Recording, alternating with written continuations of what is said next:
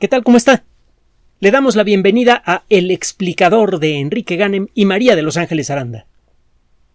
Hace algunas semanas le presentamos a usted el resultado de un análisis que se hizo sobre la teoría más uh, favorecida por la comunidad científica con respecto a las causas del mal de Alzheimer, que es uh, una de las formas de demencia senil mm, eh, más preocupantes en el mundo moderno.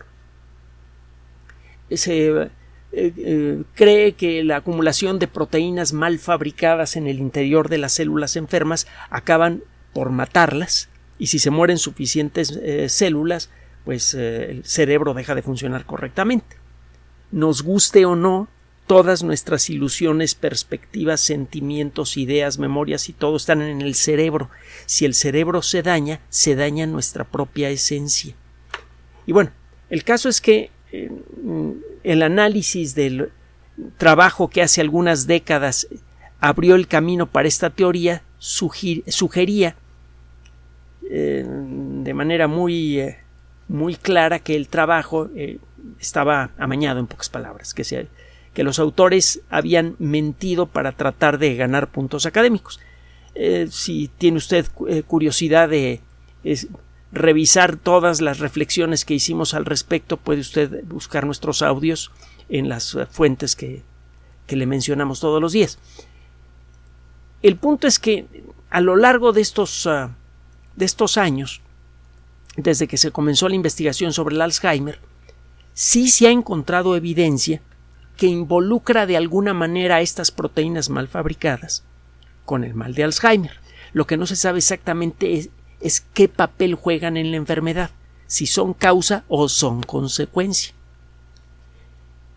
El caso también es que se han abierto muchas rutas de investigación sobre el Alzheimer que estaban bloqueadas como consecuencia del interés que tenía la comunidad científica en seguir la teoría de la proteína malformada.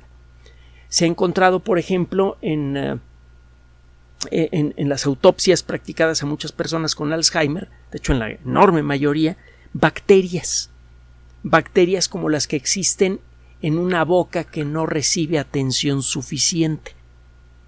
Entonces, una teoría sobre la causa del mal de Alzheimer es que podría ser causado o cuando menos iniciado por bacterias en la boca que entran al torrente sanguíneo.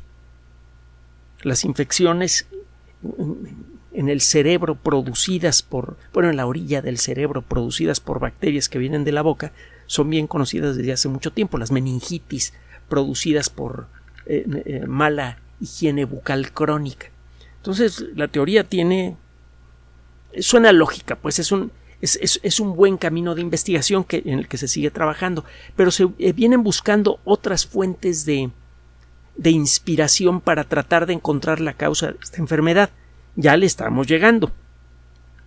Recientemente fue publicado un trabajo, recientemente le estoy hablando de ya, hace, hace poquito, un trabajo por investigadores de la Universidad de Texas en Austin y la Universidad de, eh, Illinois en Urbana-Champaign. Eh, es eh, la Universidad de Illinois, lo hemos comentado en otras ocasiones, y precisamente el campus en Urbana-Champaign es donde se supone que nace la computadora HAL 9000 en la novela 2001 ahora que está tan de moda la inteligencia artificial. Bueno, eh, el trabajo de estos investigadores involucra el uso de una nueva técnica molecular para generar imágenes, que está bien sabrosa, ahorita se la platico, y fue publicado en la revista Science Advances, que ya sabe usted pues, que es de lo mejorcito que hay por ahí, en términos de investigación científica. Bueno, ¿qué hicieron estos investigadores? Tiene tiempo, más o menos una década, que los investigadores encontraron un cierto proceso molecular que se llama ferroptosis. Algunas células, por motivos que todavía no se entienden bien, empiezan a acumular una gran cantidad de átomos de hierro. Estos átomos además están excitados, han perdido algunos de sus electrones. Recuerde que un átomo normalmente tiene la misma cantidad de cargas eléctricas positivas en su núcleo que cargas eléctricas negativas a su alrededor. Un átomo de oxígeno, que lo usamos mucho de ejemplo, tiene ocho partículas positivas en su núcleo y ocho partículas negativas, ocho electrones a su alrededor. Ahora, los átomos, por su naturaleza cuántica, y un día tenemos que entrarle al rollo de cuáles son las reglas cuánticas que determinan esto que le voy a decir, un átomo puede tener la tendencia a regalar o a robar electrones. Es muy raro el átomo que ni da ni quita. Estos átomos que están contentos con sus electrones y ni los sueltan ni agarran más, no reaccionan químicamente con otros átomos. Cuando un átomo roba o da electrones, cambia su estado eléctrico. Un átomo, como, el cloro, por ejemplo, roba un electrón al primer átomo menso que se deje. Se queda con una carga eléctrica negativa. Y el átomo al que le robó la carga se queda con una carga eléctrica positiva. Cargas opuestas se atraen, los átomos se pegan. Y se forma cloruro de sodio, por ejemplo, la sal de mesa. Bueno, en el caso del hierro la situación es al revés. El hierro con facilidad entrega electrones. Y los átomos que tengan afinidad por los electrones y que estén robando electrones por allí van a adquirir la carga opuesta, carga eléctrica negativa, los átomos de hierro, entonces se pegan fácilmente con átomos electronegativos y forman nuevos compuestos. Si resulta que un átomo de hierro se le pega a una proteína, por ejemplo, o a otra molécula delicada como el ADN, por el hecho de pegársele y robarle electrones para podérsele pegar, el átomo de hierro está rompiendo la maraña, la red electrónica que le da su forma a la molécula que toca. Si usted le roba o le quita electrones a una molécula muy grande, puede romperla o puede distorsionarla y la molécula ya no puede hacer su trabajo. Eso es una mala cosa. El alterarla, el, eh, romper una molécula, pues mal, lo deja de funcionar, pero el cambiarle de forma a una molécula también hace que la molécula deje de funcionar. Si usted destroza un carro, pues el carro ya no sirve. Pero si dobla el carro, aunque no lo rompa, pues el carro tampoco sirve, ¿verdad? Así que si le cambia de forma a una estructura compleja como un automóvil o una molécula, la estructura compleja deja de funcionar. Bueno, hace una década le decía, eh, los investigadores descubrieron un proceso que ahora le llaman ferroptosis, es decir, muerte por hierro. Por algún motivo, algunas células empiezan a capturar más hierro de lo normal y este hierro está eléctricamente activado, es hierro que ha perdido electrones. Estos átomos de hierro cargados eléctricamente con cargas eléctricas positivas que entran en las células empiezan a pegársele a muchas moléculas orgánicas grandes, a proteínas, ácidos nucleicos, y las empiezan a romper y hay un momento en el que la célula se muere. Bueno, se sabe desde hace más o menos una década que las células que se están muriendo en el caso de muchas enfermedades neurodegenerativas, incluyendo el Alzheimer, están sufriendo ferroptosis. Entonces, por algún motivo, el hierro está formando parte, el exceso de hierro está formando parte del proceso de muerte de las células del sistema nervioso en el caso de muchas enfermedades neurodegenerativas. Cuando usted utiliza algunas técnicas ya conocidas como la resonancia magnética, con, haciéndole algunos ajustes, usted puede darse una idea de cuánto hierro hay en distintas regiones del interior del cuerpo de una persona. Los átomos de hierro responden de manera diferente a los campos eléctricos y a los campos electromagnéticos que se utilizan en los sistemas de resonancia magnética. otro día le digo exactamente cómo funcionan, pero lo que hacen es generar campos magnéticos muy intensos que zarandean a ciertos átomos que a su vez emiten señales. Usted detecta esas señales y si tiene los sensores apropiados y un sistema de cómputo poderoso puede reconstruir la estructura interna de aquello que arrojó esas señales. Si usted calibra su aparato puede conseguir que distintas regiones del cuerpo, por ejemplo el sistema nervioso, emitan esas señales y usted las puede detectar y puede generar una imagen tridimensional del cerebro los sistemas de resonancia magnética no solamente permiten ver el interior del cuerpo en forma mucho más segura que los rayos X. Los rayos X no los puede usted utilizar de manera continua porque causan cáncer, causan quemaduras, etcétera, etcétera. Pero la resonancia magnética no tiene ningún efecto negativo. Entonces puede usted quedarse un rato largo metido en una máquina de resonancia magnética y eh, haciéndole ajustes al aparatito, el investigador puede ver cómo funciona el cerebro por ejemplo, cuando está usted leyendo, cuando está usted aburrido, cuando está usted oyendo música, y con eso se va descubriendo qué papel juegan ciertas regiones del cerebro en nuestra experiencia consciente. A estos aparatos ajustables se les llama aparatos de resonancia magnética funcional. Permiten ver las funciones de distintas partes del cuerpo. Bueno, haciéndole ajustes a una maquinita de resonancia magnética, usted puede ver en dónde se está concentrando el hierro. Y usted ve que efectivamente en los pacientes de Alzheimer las zonas enfermas del cerebro de las personas con Alzheimer tienen mucho hierro. Qué padre, qué interesante. ¿Qué significa eso que hay que dejar de tomar hierro? No, el hierro es un elemento químico fundamental, de muchas maneras diferentes. Estas personas tienen mucho hierro en su cerebro no porque estén comiendo más hierro de lo normal, sino porque hay una disfunción molecular, algo que no está funcionando bien en la maquinaria molecular de las células enfermas. El hierro no es la causa de la enfermedad. Es uno de los medios de la enfermedad, es uno de los factores que producen daño, pero no es la causa. El, Alzheimer no viene por comer, muchas cosas con hierro. No vaya a sacar la conclusión equivocada de esto. Bueno, regresando al tema. Estos investigadores eh, querían saber un poquito más del papel que tiene el hierro en el caso del mal de Alzheimer. Si el hierro tiene un papel fundamental en el desarrollo de la enfermedad, en principio se pueden desarrollar medicamentos que bloqueen el acceso del hierro a las células del sistema nervioso. Y entonces tendría usted un medicamento que bloquea de manera efectiva el progreso de la enfermedad. Y eso ya sería un gran superavance. Pero bueno, ¿cómo saber si el hierro efectivamente está participando en el proceso de la enfermedad o es una consecuencia una vez que la célula está enferma es que empieza a aparecer exceso de hierro. Es causa o efecto el hierro en exceso en las células enfermas. Bueno, para eso, para empezar a resolver este problema, estos investigadores hicieron lo siguiente, utilizaron técnicas avanzadas de todo tipo. Para comenzar, agarran ratoncitos y les generan, por medio de edición genética, que ya de por sí es una tecnología así como que eh, fabulosa, les generan una forma sintética de Alzheimer. Y luego hacen otra cosa. Generan unas moléculas pequeñas de ADN. El ADN tiene algunas características químicas muy interesantes. En nuestras células de manera natural encontramos moléculas gigantescas de ADN que, en donde se graba información molecular que sirve para la construcción de proteínas y para regular el proceso de construcción de proteínas.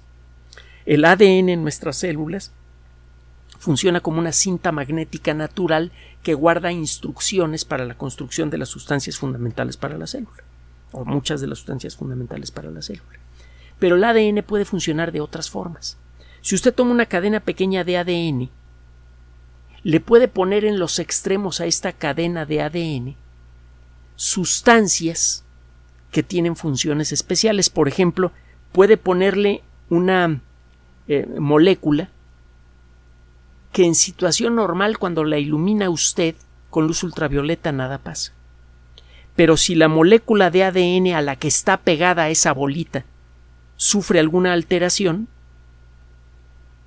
el patrón de cargas eléctricas en la molécula de ADN alterada afecta a esa bolita que está en el extremo de esta cadena corta de ADN y esta bolita cambia, su comportamiento. Si usted la ilumina con luz ultravioleta, esa bolita brilla. Brilla con una luz de, un color que usted puede controlar. ¿Esto para qué sirve? Estos investigadores desarrollaron dos grupitos de moléculas cortas sintéticas de ADN.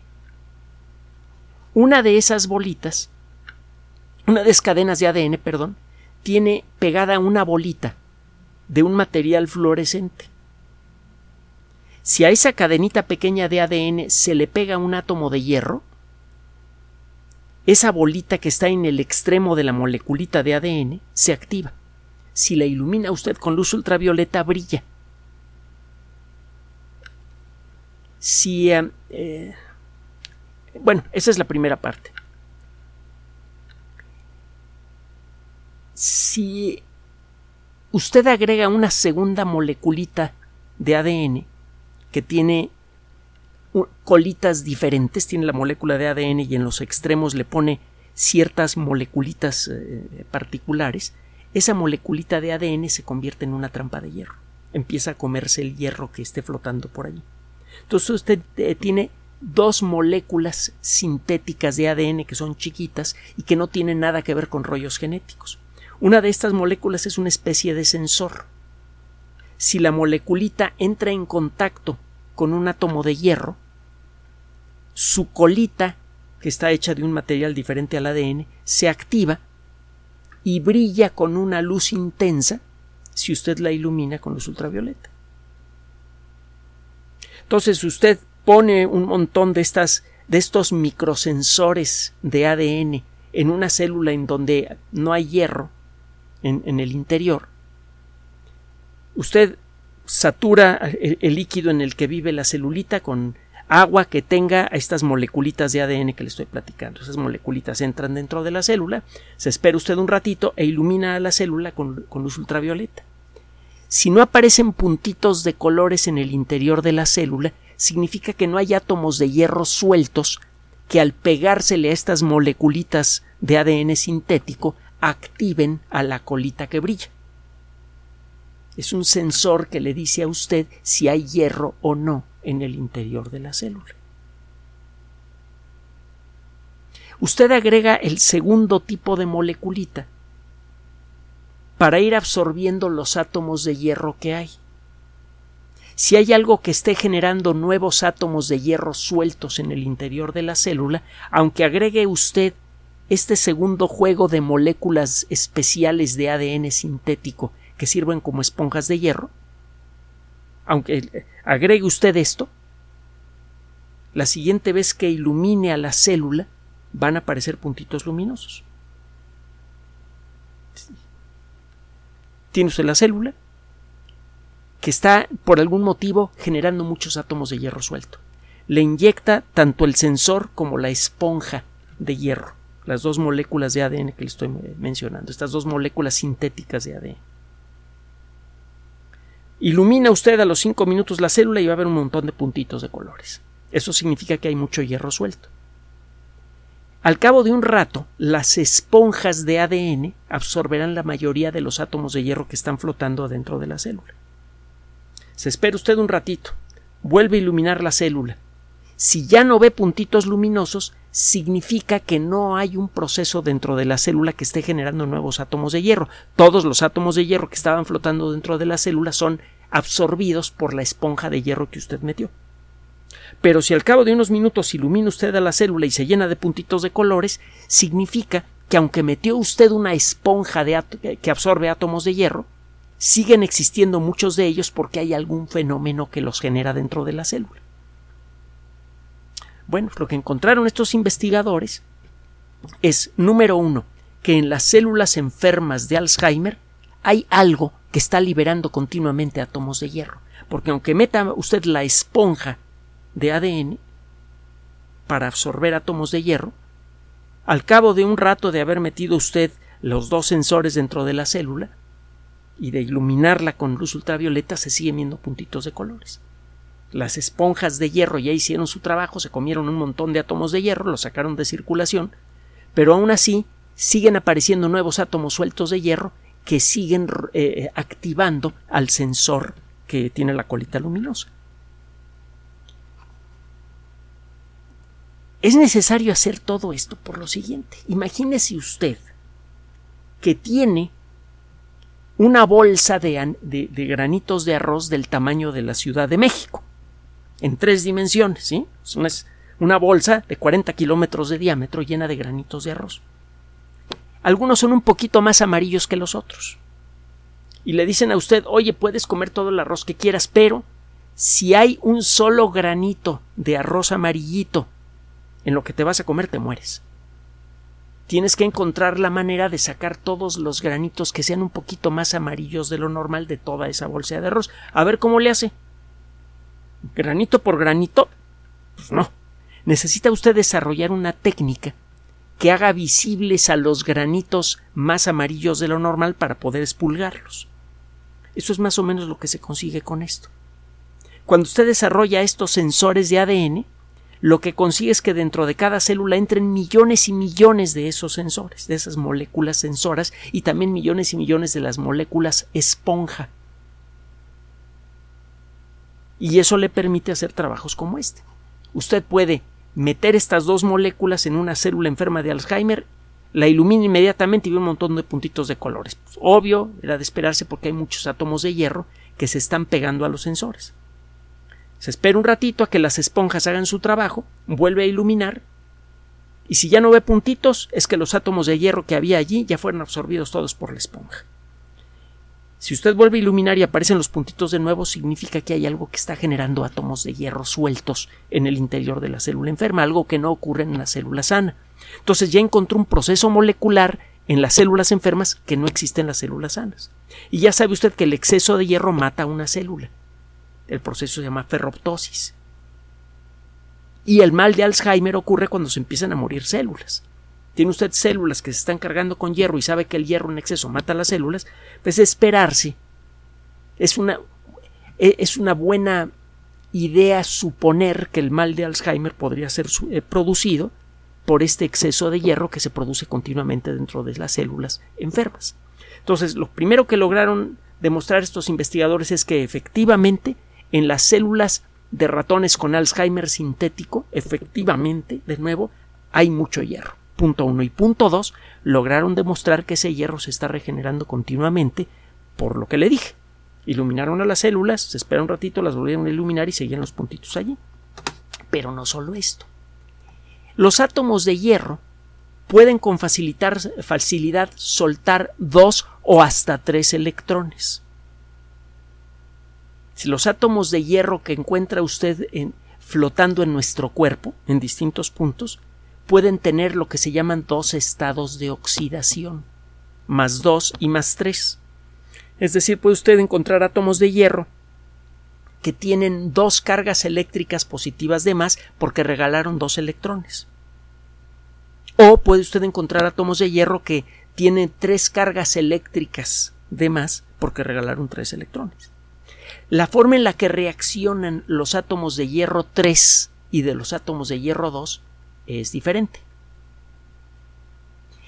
Si usted toma muestras de la sangre y del cerebro y de otras partes del cuerpo de una persona normal, va a encontrar hierro por todos lados. El hierro es un elemento químico fundamental para muchas cosas en nuestro cuerpo. Por ejemplo, es eh, la molécula, eh, el átomo central de la molécula de hemoglobina, que es la que, la que lleva el oxígeno a todo el cuerpo y, y arrastra el CO2 y le da su color a la sangre, pero sirve para muchas otras cosas más. Entonces va a encontrar átomos de hierro por todos lados. No tiene nada de raro encontrar átomos de hierro 2 y hierro 3 en el interior de una célula sana. Pero lo que encontraron estos investigadores que es más interesante es que la relación de átomos de hierro 2 a hierro 3, la proporción de los distintos átomos de hierro es muy diferente en las células enfermas que en las células sanas. Eso está más interesante. Eso está más interesante por dos motivos. Primero, porque es cada vez más claro en el caso de la ferroptosis que la ferroptosis se produce no porque exista exceso de hierro en, eh, alguna célula, sino porque cambia el estado de cambia la proporción de átomos de hierro 2 a hierro 3 dentro de la célula. Los átomos de hierro 3 son mucho más reactivos que los de hierro 2 si cambia la proporción entre esos dos átomos, la reactividad del hierro que hay en el interior de la célula cambia también, y si esta reactividad cambia, y a los átomos de hierro se le empiezan a pegar de más a las moléculas que tienen cerca, las empiezan a romper, y eso empieza a matar a la célula. Y esto, esto es lo más interesante del asunto, en principio es fácil desarrollar un medicamento que sirva para controlar las proporciones de hierro 2 a hierro 3. Lo que sigue es ver, de nuevo en experimentos con ratones, si al cambiar la proporción de hierro 2 a hierro 3 en ratones artificialmente enfermos de Alzheimer se les detiene la enfermedad. Si se les detiene, se podría desarrollar la primera terapia efectiva para detener en seco al Alzheimer, aunque no se pueda curar, pero cuando menos que ya no progrese, en poco tiempo.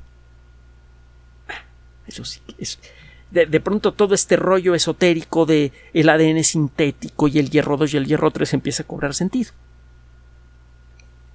Eso es una parte. Otra parte interesante es que estos sensores moleculares de los que le hablé se pueden ajustar no solamente para detectar cuánto hay, eh, cu cuánto hierro hay en el interior de una célula, sino que usted puede ajustar las características de esta colita que le pega a la molécula sintética de ADN para que brille con un color diferente si lo que se le pegó a la moleculita de ADN fue un átomo de hierro 2 o hierro 3 el sensor eh, químico que desarrollaron estas personas, cuando se le pega un átomo de hierro 2, brilla con color verde cuando es iluminado con luz ultravioleta, y el otro con color rojo. Entonces hay unas fotografías al microscopio muy interesantes de, distintos puntos del cerebro de, ratas artificialmente enfermas a las que se les dieron eh, estos sensores y ve puntitos verdes y rojos y ya sabe en qué regiones del cerebro se están hay más átomos de hierro 3 que de hierro 2. Usted puede obtener las proporciones de hierro 2 a hierro 3 contando los puntitos de colores que ve en una fotografía. Y no tiene que hacerlo usted a mano porque para eso está la inteligencia artificial y la bioinformática. Así que usted nada más toma la fotografía, le entrega la fotografía a un sistema de inteligencia artificial correctamente entrenado y el sistema hace un conteo perfecto de los puntitos correspondientes a hierro 2 y a hierro 3, saca la proporción y ya con eso usted puede decir, mira, efectivamente las células enfermas de Alzheimer tienen una relación de hierro 2 a hierro 3 alterada. Una vez que desarrolle usted esta técnica, empieza a jugar. Se trae más ratitas enfermas artificialmente de Alzheimer, todas van a ser iguales porque todas van a tener una variedad de Alzheimer genéticamente controlada por usted, así que puede generar chorrocientas ratitas con eh, la misma condición y puede empezar a ensayar distintas terapias.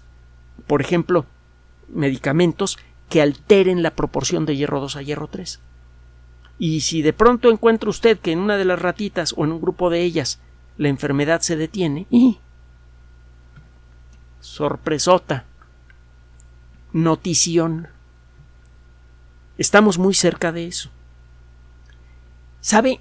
cuando usted se pone a rascar en revistas científicas, muchas veces se empantana uno en el rollo científico, en, toda la palabrería que se utiliza, toda la bola de términos. Si usted se pone a investigar cada término, eh, siente que se mete en un laberinto interminable.